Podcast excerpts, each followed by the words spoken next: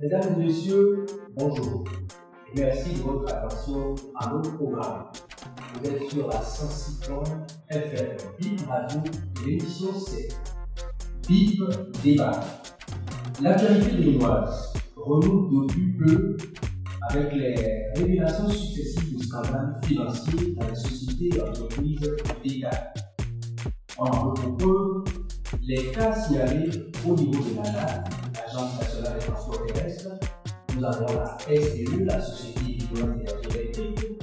Il y a le Conseil national de lutte contre le sida, la tuberculose et le. Récemment, de la HAC, la Haute Autorité de la Communication. On n'oublie pas au passage le cas signalé au niveau de la direction de la la DGI. Les gouvernements qui se sont succédés à la tête de pays ont prouvé leur détermination à éradiquer le fléau. Mais ça commence bien, et chemin faisant, on a comme l'impression que ça tape. La machine prend de l'eau. Et c'est pour en parler que nous sommes sur ce plateau, et je reçois pour vous deux invités. Monsieur Jean-Baptiste Elias, président du FORAC. Monsieur Jean-Baptiste, bonjour. Bonjour. J'ai également comme invité sur ce plateau Ludovic Béger, le secrétaire permanent de l'ARP, l'autorité de régulation des marchés publics. Bonjour, monsieur. Le tour, le thème autour duquel nous allons faire le débat est bien sûr intitulé La corruption. Pourquoi perdre elle C'est la question autour, euh, autour de laquelle nous allons faire le débat. Monsieur le Président, vous êtes béninois, vous suivez la vérité comme tout le monde. Est-ce que pour vous, ces cas qui sont sur les différentes sociétés et entreprises vous font croire qu'en vérité, rien ne se fait au Bénin Merci beaucoup. Je salue les auditeurs qui nous écoutent en ce moment. Je voudrais dire que la corruption est un phénomène qui est vieux comme le monde. Quand on prend les livres saints, à savoir la Bible, à savoir même nos amis de l'islam, ceux, n'est-ce pas, de Torah, on retrouve toujours les éléments de la corruption. Et même dans les religions endogènes, nos grands-parents avaient déjà compris qu'il y avait un problème de corruption sur le terrain et cherchaient les moyens de faire en sorte que, à défaut de cesser, ça puisse diminuer sensiblement.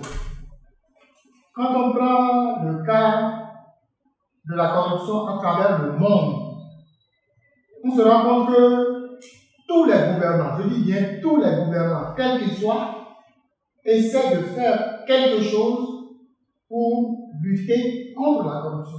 Je veux pour exemple, nous avons aujourd'hui dans le monde entier l'indice de perception de la corruption de Transparence internationale qui essaie d'évaluer 180 pays. Quand vous prenez le résultat obtenu, le premier l'échelle mondiale où il y a moins de corruption, à 88 points sur 100. Ça veut dire que, quelles que soient les conditions, il reste encore à faire pour éradiquer, la corruption. Puisqu'il nous manque 12 points pour avoir 100%. Le dernier de la classe, il a 13 sur 100. Ça veut dire qu'il a fait quelque chose aussi et il n'a pas eu 0 sur 100. Donc, de ce point de vue, nous devons essayer de faire en sorte, en ce qui nous concerne dans le monde entier, à travers notre pays, puis individuellement, d'agir au cas défaut de cesser, la corruption puisse diminuer sensiblement.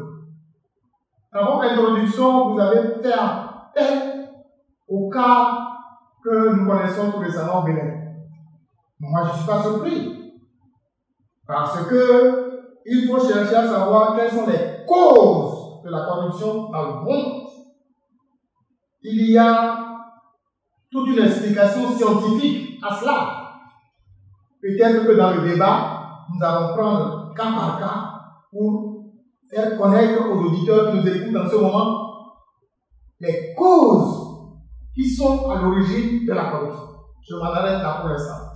Monsieur Ludovic, vous représentez l'autorité de régulation des marchés publics. Je crois que c'est pour la promotion de la bonne gouvernance dans les entreprises et sociétés d'État que cette agence a été. Quand vous entendez qu'il y a un scandale dans telle ou telle société Qu'est-ce que fait au mot Merci donc, euh, monsieur le journaliste, chers auditeurs, pour ce moment, je dirais, très agréable que nous avons passé ensemble pour parler d'un problème de la corruption. Et je prends d'abord euh, appui sur l'introduction du président euh, sur trois éléments. Euh, à travers son intervention, vous voyez que la corruption est un fait de société. C'est un phénomène social. Et il n'y a pas de pays où on aura un taux de corruption zéro. Donc, l'objectif, c'est de lutter contre la corruption pour réduire la corruption. Si on y parvient, l'idéal, c'est d'avoir zéro. Mais on sait que ce serait une utopie que l'idée zéro. Cela pose en même temps le problème de moyens. Or, comme vous l'avez si dit, qui parle de moyens parle d'abord de comment comprendre le phénomène, d'où les causes à cerner ou définir les moyens adéquats afin d'y faire face. Et c'est là la problématique. Ce n'est pas une question qui euh, va être réglée par une, une navette magique ordinaire de l'autorité de la magique publique, mais on sait que quand on prend la corruption qui intervient souvent dans le cadre de la gestion des dépenses publiques, donc des finances publiques, le cœur de l'utilisation des dépenses publiques, c'est les marchés publics Alors, on va confier euh, la grande partie donc, de la maîtrise de ce phénomène à une autorité qu'on va appeler l'autorité d'utilisation des marchés publics, qui aura entre autres charge de cerner ce phénomène tel qu'il se manifeste dans la gestion des finances publiques à travers des procédures de passation et d'exécution des marchés. Donc, c'est à ce titre que nous allons intervenir d'abord pour dire lutter contre la corruption. Qu'est-ce que la corruption? C'est très important de comprendre d'abord le phénomène. D'un point de vue juridique, de, quoi il s'agit? La corruption est définie comme le fait, c'est un comportement, un acte, qui consiste à un agent public, puisque nous sommes dans le cadre des agents publics, en train de poser des actes, puisque mandaté chargé d'une mission de l'exécution des dépenses publiques au profit de l'État, particulièrement ses acquisitions. Alors, l'agent public qui, dans l'exécution de sa mission, va se permettre d'accepter ou de se faire euh, accepter des dons, pour mettre des avantages directement ou indirectement. Ça, c'est la première partie. Deuxième partie qui est pour ne pas faire ce qu'il doit faire, ou faire ce qu'il ne doit pas faire en tant qu'agent et donc, là, si nous voyons la définition, il y a. L'acceptation, la promesse d'acceptation, et donc directement pour soi ou indirectement, et ou ne pas. Donc là, l'objet, c'est ne pas. Alors, du coup, on voit que les agents publics dans les marchés publics, si on va pas de corruption, c'est quelque part, il y a une défaillance. Cette défaillance, ça veut dire que, ou bien il n'a pas bien respecté les règles de procédure, ou bien les a respectés et il n'y a pas corruption. Mais dans la réalité, on parle même de ça. Comment ce scandale arrive-t-il lorsque nous prenons la corruption sous ces cas Le Code des marchés publics a défini les mécanismes qu'il faut pour cerner les procédures et conduire à une acquisition de qualité au profit plus tard. Et comme garde-fou, on met en place un mécanisme de contrôle strict que nous qualifions de contrôle a priori, contrôle obstacle. Donc, l'organe de passation pose des actes, mais ces actes doivent être vérifiés par un organe de contrôle qui doit valider le processus en tenant compte de la conformité, la vérification de la conformité qui est faite au regard de la réglementation avant qu'on avance. Ensuite, on a mis en place un, mécanisme de contrôle a posteriori. Ce que vous avez fait, on reviendra encore vérifier au cas où et là, on donne les moyens maintenant aux prestataires et aux opérateurs économiques tout un national de possibilités, à savoir faire des recours pour contester lorsque, en tant que victime préjugée, ils sentent que la procédure est peuvent faire pour défendre leurs droits. Ils peuvent également dénoncer. Et là, c'est ouvert à tout le monde, dans une association ou un peut dénoncer, pour permettre à ce que l'on sache ce qui ne va pas. Et on met maintenant en place des organes, y compris l'autorité de régulation des marchés publics, pour laquelle je suis le secrétaire permanent, de veiller à ce que les recours soient traités rigoureusement et que les dénonciations aboutissent à des autosaisines et qui doivent déboucher, s'il y a constatation de ces libertés dénoncées, à des sanctions. Et aujourd'hui, il est évident, si vous allez sur le site www.arp.bj, vous allez voir tout un, nombre calculables d'agents qui sont sanctionnés chaque année et des sociétés également qui sont exclues chaque année, y compris le mois dernier, comme ça va être le cas ce mois-ci, au cours de nos sessions. Cela prouve que là, si on de corruption, il faut qu'on bien la définition, la manifestation et les moyens de but. Maintenant, on va revenir sur l'actualité. Comment on a vu tout ça On a quand même fait ça. Alors, Président, c'est vrai que vous avez fait cas tout à l'heure de transparence internationale avec son classement. Alors nous sommes, et euh, depuis 2016, nous avons un gouvernement en place. Bientôt, ça va faire 10 ans quand on va atteindre 2026.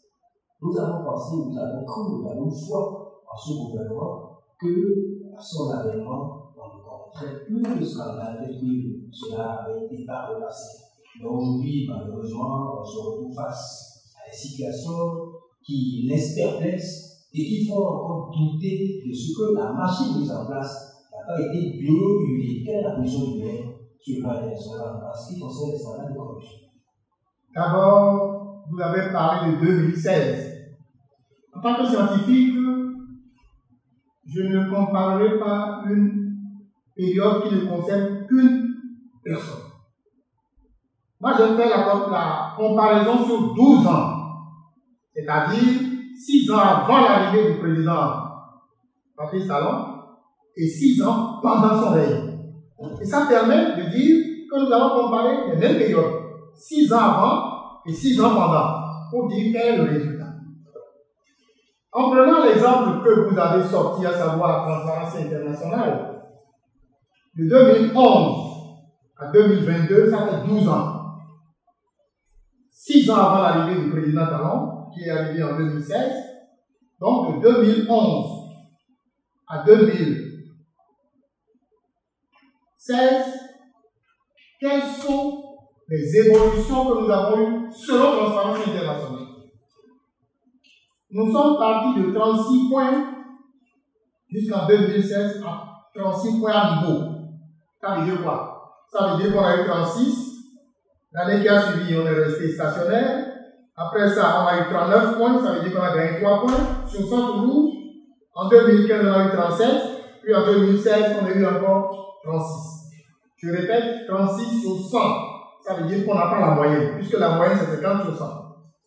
Deuxième période maintenant de 2016 à 2022, on a eu 36, on a eu 39, on a eu 40, on a eu 41, on est resté stationnaire à 41, on a eu 42, on a eu 43.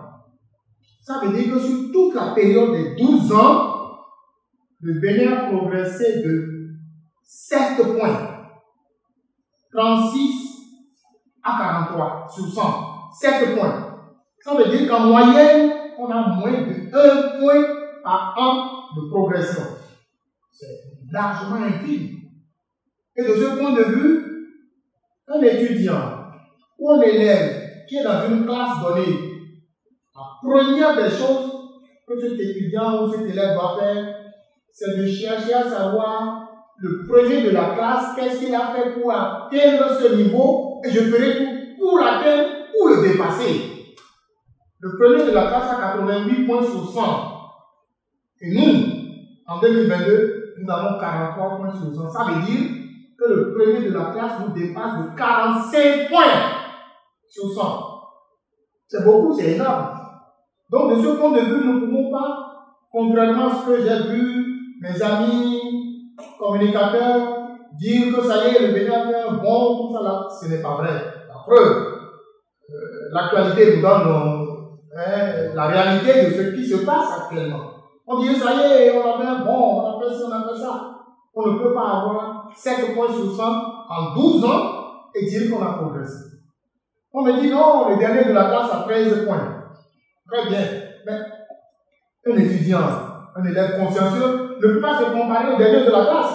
On dit, bon, moi j'ai 43 points sur 100, le dernier de la classe a 13 points, donc je le dépasse de 30 points, donc c'est bon. Non Quand on fait ça, c'est pas bien. Autrement dit, si nous devons analyser la situation sur les 12 dernières années, 6 ans avant l'arrivée du président Talon, 6 ans pendant son mandat à lui, je dirais tout simplement en tant que bon enseignant, le Bénin peut mieux faire. Le Bénin peut mieux faire, le Bénin a tous les atouts pour mieux faire. Parce que nous savons les compétences nécessaires et il suffit seulement de faire ce qu'il faut pour que nous puissions aller de l'avant. On en parlera au cours de ce débat. Monsieur le secrétaire euh, l'ARMP est en place depuis un moment. Il y avait des sanctions infligées, des contrôles, tout ça, chaque année. On a comme l'impression que cela, l'impression, cela ne pas du tout. Est-ce à dire que peut-être l'ARMP est juste la RMP montagne euh, je, crois que non. D'abord, euh, pourquoi une autorité de régulation des marchés? L'autorité de régulation des marchés parce qu'il faut surveiller ce système et le réguler. Surveiller, réguler suppose qu'on observe le système et qu'on prend les mesures qu'il faut pour mettre le système sous contrôle. En 2009, la loi 2009 de 7 de portant pour le marché public, nous avions, à travers cette loi, transposé les directives du mouvement. Bénin faisait partie donc des États membres du loi. Et dans les directives, il était question que chaque État transpose à travers le juridique. Nous étions parmi les derniers à transposer les directives de l'ICE. Pourquoi? Parce que le Bénin a opté pour la loi législative, c'est-à-dire faire porter le code de public par une loi. Deuxième position. Cela suppose qu'on ne peut pas modifier le code de marché public Ça doit nécessairement aller à ça. Deuxième élément, conformément à la constitution minimale, quand vous voulez définir des infractions, notamment les délits, les crimes, ça ne doit pas se faire avoir réglementé, donc il faut nécessairement une loi. Donc, notre choix nous a fait perdre du temps, certes, mais on a sorti loi de À la mise en œuvre, je suis très content de ce que l'approche de, de M. le président Koulaka touche 2011 à 2016, 2017, 2023. Vous avez remarqué que je parle d'une loi de 2009. Lorsque le Bénin a adopté la loi 2011, la loi anticorruption, on a remarqué que aux articles 107, 108 jusqu'à 110, il y avait déjà une possibilité pour l'État de sanctionner, y compris les agents publics. Ce que ne comportait pas la directive de mouvement de 2005 transposée en 2000. En 2017, le président a pris l'initiative de dire Je veux voir la couverture du sport. Et comme il faut relire le code, et qu'on a vu que pendant les cinq années, de 2011 à 2017, la faiblesse de l'ARP, c'était que l'ARP pouvait sanctionner les opérateurs économiques, candidats, soumissionnaires, mais pas les agents publics. Ce n'était pas son champ d'intervention. Mais voilà, avec la loi anticorruption, l'initiative est prise désormais qu'on puisse sanctionner l'agent On a intégré cela dans la loi portant pour celui de 2017 loi de 2016 au 4 19 octobre 2017. À partir de ce moment, il fallait maintenant commencer par appliquer. Il y a une première vague de résistance, mais depuis 2021, vous avez remarqué qu'il n'y a pas de mois où on pris des sanctions. Il n'y a pas de mois où une société de faillite. Mais c'est les sanctions au niveau de l'ARP.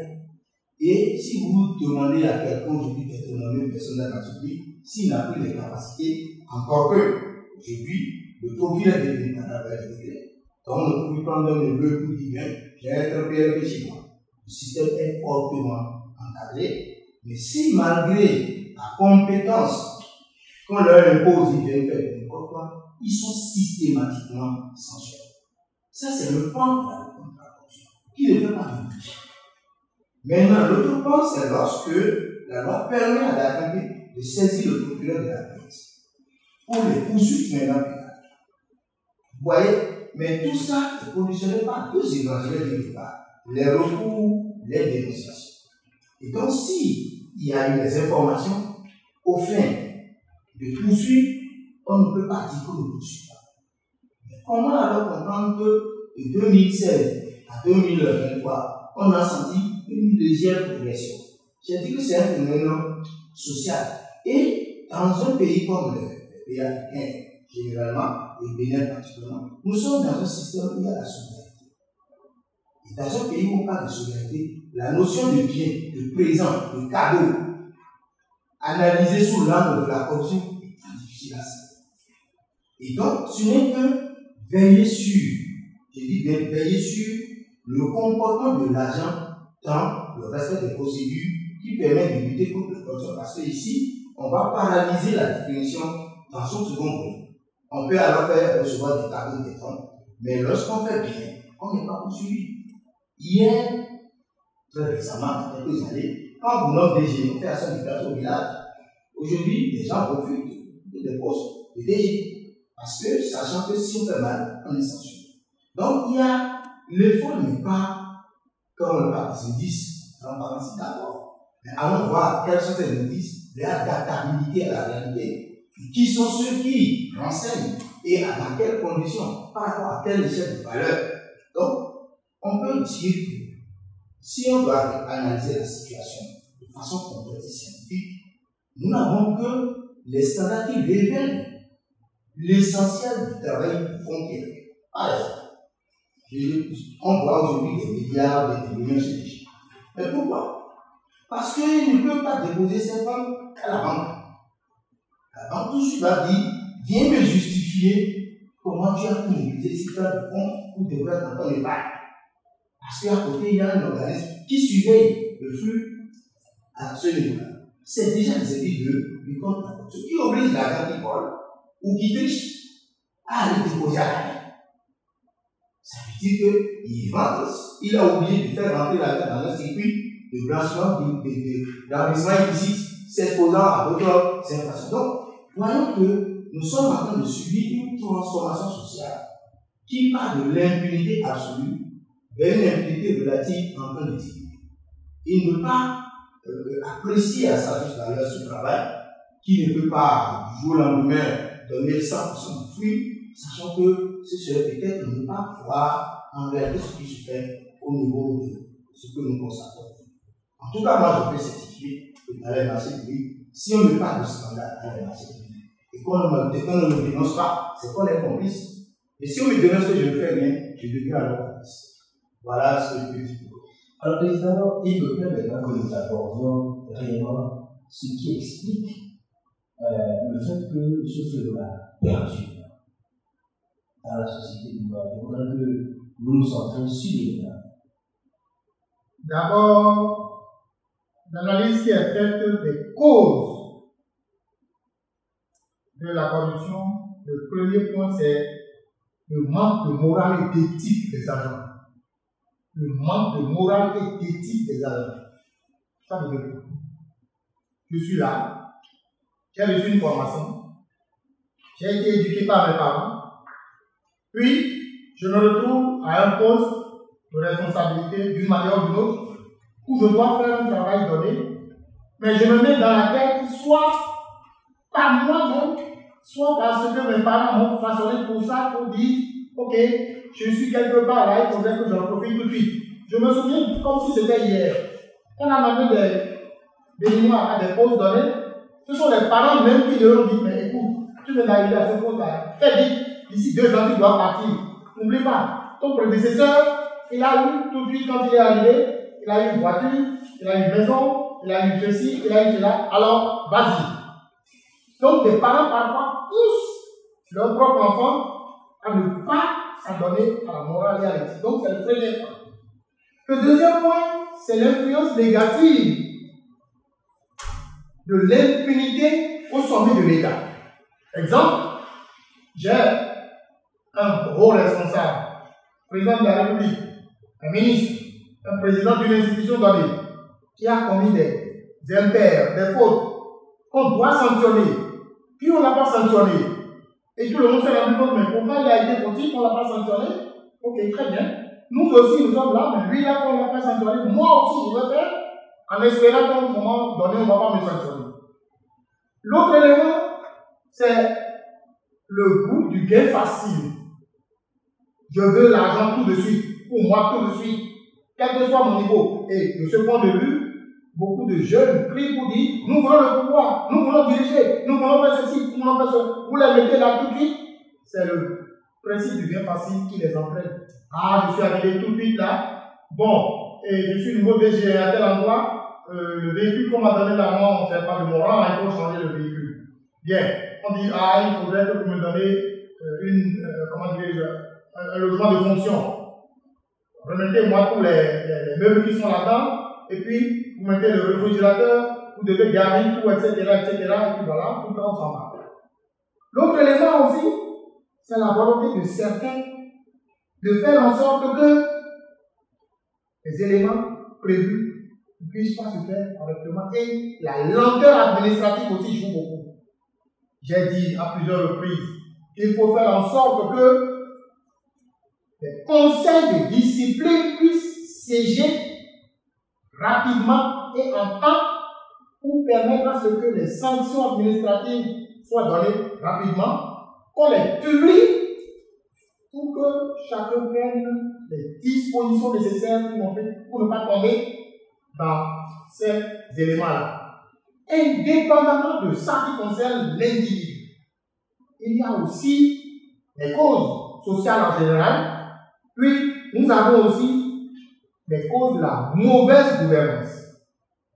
La mauvaise gouvernance arrive à expliquer pourquoi il y a la corruption. En effet, les causes liées à la mauvaise gouvernance font que on ne garantit pas la mise en place d'un système de gouvernance au service du citoyen et de l'intérêt général.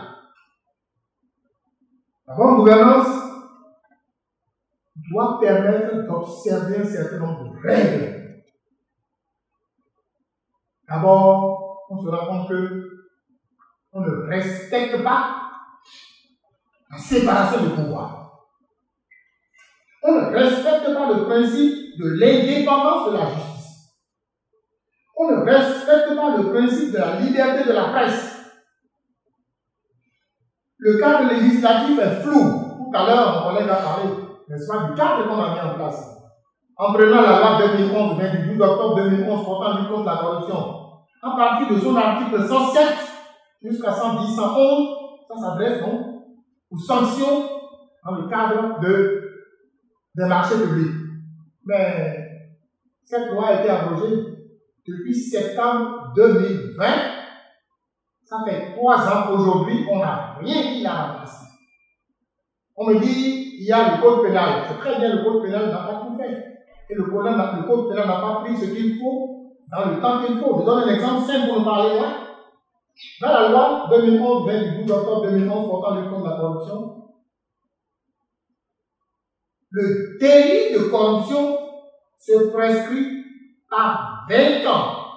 C'est-à-dire, si on constate que vous avez un délit de corruption, on peut vous poursuivre pendant 20 ans. Et les 20 ans commencent par courir à partir du moment où on a découvert le poteau rose. Et avec l'abrogation de la loi, quand nous allons au code pénal, le délit de corruption se prescrit pendant 6 ans. C'est un recul. Il y a 14 ans en moins. Alors que le Bénin a signé la Convention des Nations Unies contre la corruption, la Convention de l'Union africaine sur la prévention et la lutte contre la corruption, le protocole de la CEDEAO sur la lutte contre la corruption. Je viens d'ailleurs d'Arusha en Tanzanie, où nous avons célébré la septième journée africaine de lutte contre la corruption jusqu'au 13 juillet 2023. Et là-dessus, nous avons fait le constat des 55 États africains en matière de lutte contre la corruption. Puisque, comme vous le savez, j'ai été le président du Conseil de l'Union africaine sur la lutte contre la corruption pendant 4 ans. Le siège à Arusha en Tanzanie. Et donc, en tant qu'ancien président, j'ai été sollicité pour suivre, pour voir un peu quelle est l'évolution C'est pas. Tout n'est pas rose, mais il faut faire avec. Et donc, quand la loi est comme ça, ça crée des problèmes. Pour donner un simple exemple aujourd'hui, le président Talon est arrivé ici en 2016. Si nous prenons l'exemple de quelqu'un qui a commis ce qu'on peut appeler un délit de corruption. Je dis bien délit de corruption. Au 15 juillet 2016. 15 juillet 2016. Puis, personne ne lui a trouvé de faute. Personne ne s'est rendu compte de ce qu'il a fait comme délit de corruption. Nous sommes aujourd'hui le 15 juillet 2023. C'est terminé, on ne peut plus en parler parce que c'est prescrit. C'est. S'il avait pris de l'argent, tout ce qu'il avait pris, c'est prescrit, c'est terminé. Si même on découvre aujourd'hui, on ne peut plus le poursuivre. C'est pas une bonne chose. Alors qu'avant, c'était 20 ans. Maintenant, c'est 6 ans. Voilà l'exemple de test flou hein, qui n'est pas adapté et pour lequel il faudrait faire quelque chose. Si le moment venu, au cours du débat, c'est nécessaire de sortir un certain nombre de choses, qu'est-ce qu'il faut faire? Ben, Nous allons humblement le dire parce que nous avons quand même appris beaucoup de choses qui permettent de dire qu'est-ce qu'on peut faire. Le SP, est-ce que vous réagissez à Oui, euh, je, je vais compléter certains aspects et apporter quelques éléments d'éclaircissement sur d'autres. Alors, prenons le, les causes. Cause, euh, ce n'est pas que euh, on ne veut pas suivre ou bien on fait de la Non. En matière pénale, il y a ce que nous appelons la sévérité de la réglementation qui va avec la capacité du système à effectivement appréhender et punir. Alors, si tu as une réglementation très sévère, mais que les gens ont la possibilité de ne jamais être poursuivis et être réprimés, la, réglementation n'est pas efficace. Et n'oublions pas que lorsqu'on prend une réglementation, il faut tenir compte du contexte. Le contexte dans lequel nous sommes luttés contre la corruption, c'est un contexte qui est parti de ce que on ne peut que donner les marchés. Parce que de 60 à 96, il n'y avait pas un, encadrement juridique assez élaboré pour les marchés. Donc pendant près de 36 ans, on donnait les marchés. Après, un autre nous est développé. Le fameux des 10%. Si tu ne connais personne, tu n'auras pas de marché. Et c'est dans ce contexte-là qu'on a eu la loi anticorruption, tout ça. Et on se retrouve au cœur du dispositif, mais incapable d'aller plus loin. Pour preuve, j'étais aux États-Unis en 2013 et au département américain, on me demandait le Bénin fait partie des pays qui ont une représentation assez efficace théoriquement. Mais de, 2011 à 2013, M. Guidi, donnez-moi un seul exemple où on a poursuivi quelqu'un pour la corruption incapable. Parce qu'il n'y a eu de poursuite. Mais aujourd'hui, oui, il y a des poursuites. Et si vous prenez le chef d'accusation, aujourd'hui, on dit présomption de corruption. Ça a commencé par prendre. Mais ce n'est pas le, jour au lendemain qu'on aura les 100% de résultats. Donc, du coup, la réglementation ne pose pas de problème. Aujourd'hui, les magistrats sont sanctionnés. Les policiers sont enflammés. Ça veut dire que quelque part, l'influence politique a commencé par connaître son déclin pour laisser place au réalisme dans la poursuite de ces cas. Maintenant, l'individu, l'individu pris par rapport à sa réaction lorsqu'il est développé, oui, il y a cette tendance à tricher. Mais tricher n'est plus tributaire du, du nom d'aller par ses courses. Non. On a mis en place une mécanisme de sélection assez rigoureuse. Par exemple, pour occuper les beaux soldats de la République, vous passez des tests, figurer dans un fichier. Et votre contrat, c'est deux ans, contrat de performance renouvelable si vous avez les résultats de performance attendus. Et le, la contre-performance est analysée comme motif de révocation. Ça veut dire que ce n'est plus les relations familiales, les partis politiques qui impactent la nomination en cause. Alors, on compte alors sur le professionnel du système et maintenant l'homme va agir. Et c'est l'homme qui est pressé. Il y en a qui seront pressés, il y a d'autres qui vont prendre le temps. Et ça, c'est lié à chaque individu. On ne peut pas généraliser. C'est vrai, euh, on ne pourra pas tout dire sur ce plateau, mais Monsieur le Président, est-ce que vous pensez qu'on arrivera à bout de ce que parce vous l'avez dit, le Bénin peut le faire Je voudrais rectifier un peu ce que mon fils vient de dire tout à l'heure. Il semble qu'il a manqué un peu d'éléments qui lui ont permis de dire ce qu'il a dit en matière de poursuite. En effet, La loi 2011-20 du 12 octobre 2011 a été votée. Puis, mise en application. Jusque-là, jusqu'en 2018, ce n'est que les tribunaux de première instance qui s'occupaient de faire tous les jugements concernant tous les cas, y compris les cas de corruption. Les statistiques obtenues au niveau du ministère de la Justice même, que moi j'ai en main, que je peux apporter des preuves, les tribunaux de première instance qui ont connu des cas de corruption et les ont traités de 2012 à 2017, il y a eu 133 cas. J'ai les preuves. Vous pouvez aller au ministère de la Justice, demander les statistiques, vous les aurez. Mais en 2018, on a créé la CRIET. Et la CRIET a pour rôle, entre autres, de centraliser tous les cas d'infraction économique, donc de corruption, au niveau de la CRIET. Autrement dit, les 18 autres tribunaux de première instance n'ont plus compétence de juger les cas de corruption. Et donc, 2018, 2019, 2020, 2021, 2022, jusqu'au 30 mai, je dis bien 30 mai 2023, la prière n'a jugé que 50 cas. Je dis bien 50 cas. Alors qu'en 2012, 2013, 2014, 2015, 2016, 2017, les tribunaux de première instance ont jugé des cas de corruption de 133.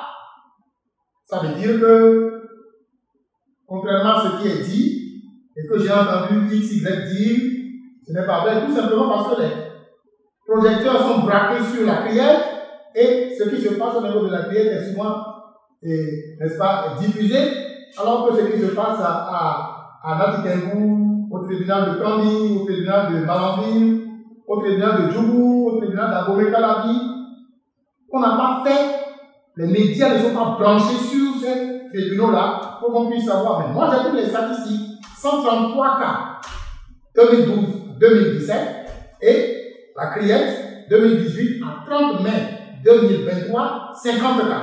Voilà du concret. Merci, Monsieur le Président.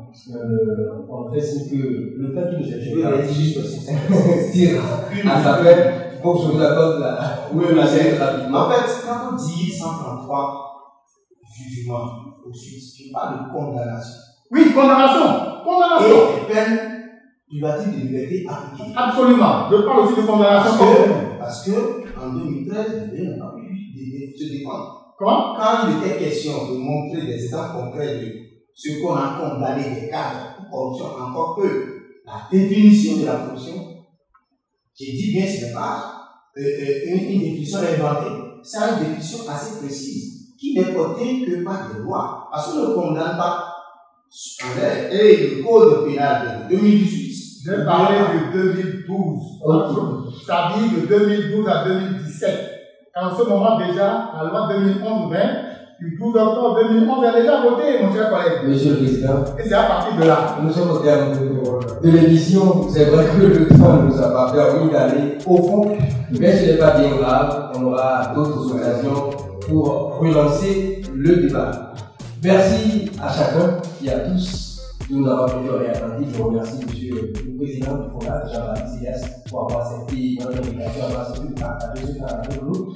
Je vous salue également, M. le secrétaire d'Arrêté, Ludovic Déji, pour avoir passé ce temps-là avec nous. Euh, mesdames et messieurs, nous sommes au terme de l'émission. On va se reprendre pour un autre numéro, un autre jour. Merci et bonne suite de journée en compagnie de programmes.